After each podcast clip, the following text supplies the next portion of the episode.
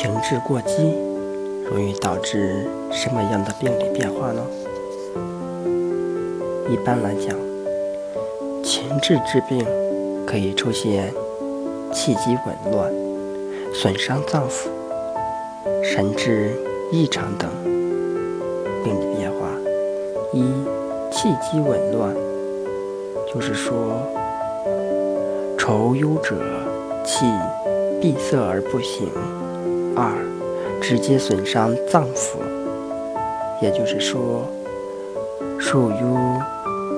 思虑伤心，愁忧伤脾，悲伤伤肝，喜乐伤肺，大怒伤肾。可见神伤可直接导致脏的损伤。三、神志异常，一般来说，情志过用可直接引起神志异常的病理现象。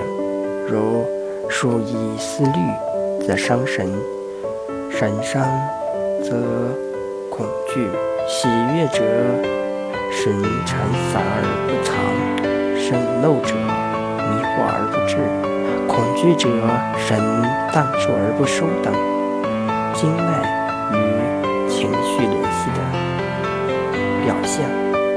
夜劳肾，走于夜，气。合于肾，夜劳动肾，喘息内从肾出，伤气于肺。坠孔，坠伤筋，肝主筋，喘出于肺。肝伤脾，惊恐，惊恐气机内乱，肺肿气，喘出于肺。惊则神悦，气反伤心。斗水跌仆，坠而惊，传出于肾及骨。